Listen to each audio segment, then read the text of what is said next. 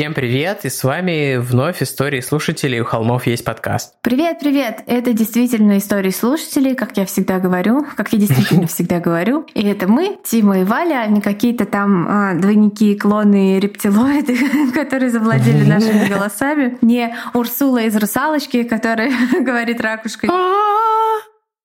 Пой, русалочка, пой. Я не знаю, рассказывали ли мы в этом подкасте, но в детстве наш брат Костик, я и Костик, мы всегда играли в русалочку. Костя был русалочкой, я была Урсулой. Это было всегда. Костя закрывал так. Он снимал футболку, закрывал двумя ладонями свои сосочки и делал так. А, а моя задача была, чтобы страшным голосом говорить «Пой, русалочка, пой». Когда я был маленький Костик, э, и я не помню, мы куда-то ездили с родителями, наверное, и там была какая-то речка слэш болото, в котором мы купались, и он нырял под воду и откопал там какую-то копну водорослей и положил их себе на голову как волосы, и тоже притворялся русалочкой, но уже в воде была аутентично. Я, я не знаю, что это с Костиком и русалочкой, но она никогда не, не оставляет его. Вот так. Да. Первая история с маленьким, маленькой пометкой от Насти э, Тут я прослезилась. Я хочу, чтобы прочитал ее Тима, чтобы я прослезилась от его прекрасного голоса. Вот моя история. Мне было 6 лет, сейчас 34.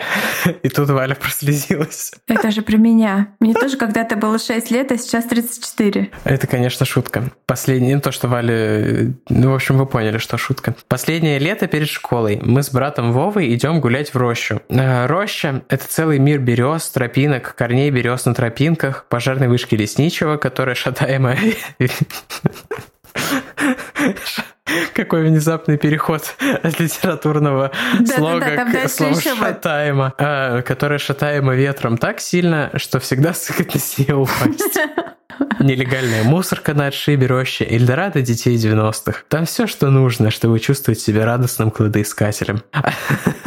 Одно из самых интересных занятий – соревнования со старшим братом. Кто выше залезет на березу. Я лезу, я на ней. Старший брат теперь маленькая козявка, а я покоритель неба. Вижу, как вдалеке едут три велосипедиста. Сначала подумал, что это друзья брата, Ваня, Петя и Саша, но я ошибся, это были знакомые мне ребята. Они спрыгнули с велика и подошли к Вове. Один хватает брата за рукав, брат вырывается и убегает. Один из них прыгает на велик, видимо, чтобы догнать, но его останавливает другой, показывая пальцем вверх на меня. «Слезай!» – кричат они мне. Мне очень страшно. Роща не самое людное место, тем более там, где мы были. Рядом туберкулезный диспансер, который почему-то все обходили за версту. «Слезай, хуже будет!» Я вижу в руках руках одного что-то блестящее. Мы сейчас залезем и сбросим тебя. Очень страшно. Я начинаю спускаться. Спускаюсь, они смеются. Очень страшно. Спрыгиваю с последней ветки, ноги подкашиваются. Я падаю. Три парня. Один здоровый, кучерявый, темноволосый, и двое других светлые и поменьше. Впоследствии здоровому 14, остальным 13. Э, как только я встаю, здоровый прижимает меня к березе и представляет горлу нож-бабочку. Я обмочился. Они смеются и обзывают меня циклом. Поедешь с нами. Сажусь покорно к здоровому на багажник. Очень страшно. Мы едем быстро, доезжаем до места, где мы обычно встречаем коров. Останавливаемся. Приехали. Я спрыгиваю. Сейчас ты нам пососешь, и мы тебя отпустим. Мне непонятно, чего я должен им пососать. Вспомнил про березовый сок, который мы с братом э, через пустую, без стержня, шариковую ручку прямо из березы высасывали, предварительно пробив кору кирпичом. Какое-то время я делал, что они говорили. Ничего себе. Здоровый сказал, что в этом месте палевно, и нужно поехать в гаражи. Я покорно сел на багажник, мы поехали приехали, я увидел, как нам навстречу едет мужчина на велосипеде Урал. Молчи, убью. Очень страшно. Я нахожу в себе силы, спрыгиваю на ходу с багажника и начинаю орать так громко, как никогда. «Дяденька, дяденька, стойте!» Мужчина слышит меня, останавливается. Я подбегаю к нему и говорю, у них нож, они хотят меня убить. Мужчина садит меня на раму, и мы едем за ними. Здоровый еще один отрываются, но самого мелкого мы настигаем, и мужик толкает его ногой с велосипеда. Тот падает, мужик дает ему две пощечины. Он начинает рыдать. Втроем мы идем в поселок, поселок, где мой спаситель звонит по телефону автомату ментам. Они приезжают, забирают меня и парня в отделение. Там я был часа три. О, господи. За это время привезли двух остальных с красными лицами, покорных и зашуганных. Пришла бабушка, ее завели в комнату, вышла, рыдала и ругалась на троих, которые сидели в клетке. Подонки, фашисты. Мы ушли. Больше ничего не помню, кроме как брата, который пытался со мной играть вечером, как ни в чем не бывало. Бабушка заставила меня чистить зубы зубным порошком минут 10. Зубы потом скрипели. История, конечно, так себе. Стремноватая глуповатая. Мне очень жалко себя шестилетнего. Иногда, когда вспоминаю, хочу сесть в машину времени, прилететь в эту рощу и спасти себя от этого всего этого зла. И вообще спасти всех детей, которые подвергаются насилию. Привет, Холден. Определенно зло было, есть и будет. А вы, холмы, шутки шутите с этим злом, и это воистину круто, я вас люблю. Нам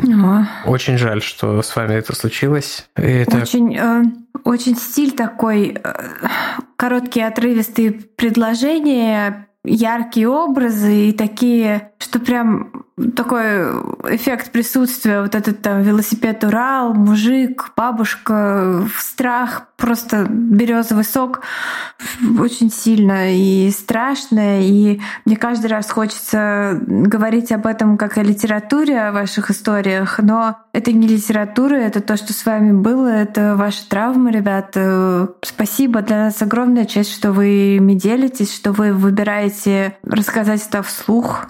Спасибо вам, дорогой наш э, аноним. Спасибо большое. И вы молодец, что э, обратились за помощью к прохожему. Я вот когда был маленький и меня грабили, и мимо проходила учительница, я как-то не решился это сделать. Вот вы настолько более смелый, чем я. Да, смелый. Спасибо большое. Следующую историю прочту я, и она заглавлена «Убийство в Тольятти». Привет, меня зовут Андрей, какой-то мужской выпуск подобрался. Привет, меня зовут Андрей. Вспомнил еще пару историй с детства. В прошлый раз писал вам о чертовщине после смерти близких. Теперь речь пойдет о настоящих преступлениях. Лет 12 я подружился с чуваком во дворе. Ему было лет 14-16. Он был в очках, дурацкие усики. Видно, что ботан, и друзей особо у него нет. А раз он э, решил дружить с малолеткой вроде меня. Он всегда казался мне странным, холодом веяло как-то. Впоследствии стало понятно, что в классе он изгой, девочки над ним смеются, а дома у него папа-абьюзер, который недавно вернулся из тюрьмы. Здоровенный шкаф э, с озером на голове и мощными усами. Класс. Хорошее описание, емкое очень. А, не знаю, за что он сидел, но помню, чел рассказывал, как его папа фанатеет от Татьяны Овсиенко. Буэ. А, это Буэ авторское, не мое. Я Татьяна Овсиенко знаю как часть 90-х, э, которые мне приятны, как я в одном из предыдущих выпусков говорил. Короче, а, так бы мы дружили, наверное, если бы ему не отрезали голову. Вот это поворот. Это, кстати говоря, о внезапных, внезапных твистах и сторителлинге. А, дело в том, что на дворе был примерно 2000, 2000 год, уровень жизни был по-прежнему невысок, а у этого паренька было то, что у 90% подростков нашего города не было. У него был компьютер. Отец строго контролировал пользование компа, поэтому у него в гостях в основном играли в Сегу. Mortal Kombat рулит. Да, Mortal Kombat рулит. Но все знали, что этого чувака есть комп. Знал и местный хулиган, который вроде даже друж... Э, с ним учился в одном классе. Это э, случилось, когда чел, простите, не могу вспомнить его имя, был один дома. Может, они заранее договорились, что будущий убийца зайдет к нему поиграть в комп, то ли убийца караулил, как как-то хз.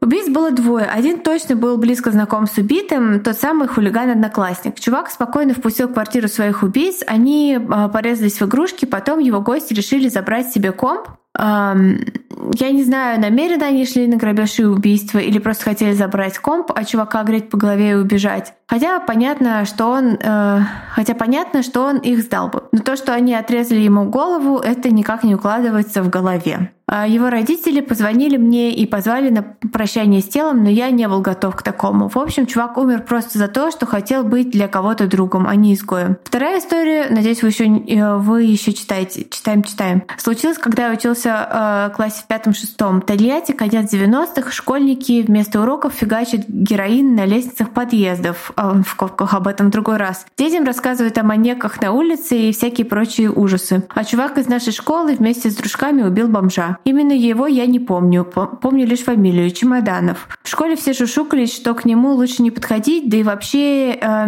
не попадаться на глаза, типа он отморозок. Хоть на пару лет меня старше, то есть ему было до 14 лет точно. Из семьи алкоголиков в школе появлялся редко и частенько пьяным. Ну и собак. Э, ну и вот как-то раз это я перес... собака ни при чем, я перескочила со строчки на строчку, простите. Ну и вот как-то раз этот Чемоданов гулял с дружками вечером по району, и за ними э, увязалась собака. Они гладили ее, может, даже угостили какими-нибудь кириешками. Короче, собака немного э, растопила сердце хулигана. И вот навстречу им шатаясь шел бомж. Собака подбежала к нему, виляя хвостом и желая получить, если не еду, то хотя бы ласки. Но вместо этого бомж с размаху пнул собачонку, и та с визгом бросилась на утек. Чемоданов с дружками без лишних слов надкинулся на мужика. Сильно избили. Но этого им показалось мало. Хороший пинок э, заслуживает смерти. Они потащили избитого бомжа в ближайший открытый подвал. В то время с этим проблем не было. Сняли с него ремень, сделали петлю и повесили. Чемоданова поймали и судили. Мы молились, чтобы он никогда не повстречался нам больше на жизненном пути. Опа, вот Какой так трэш. вот. Спаси- спасибо, Андрей. Э, такие, да, истории.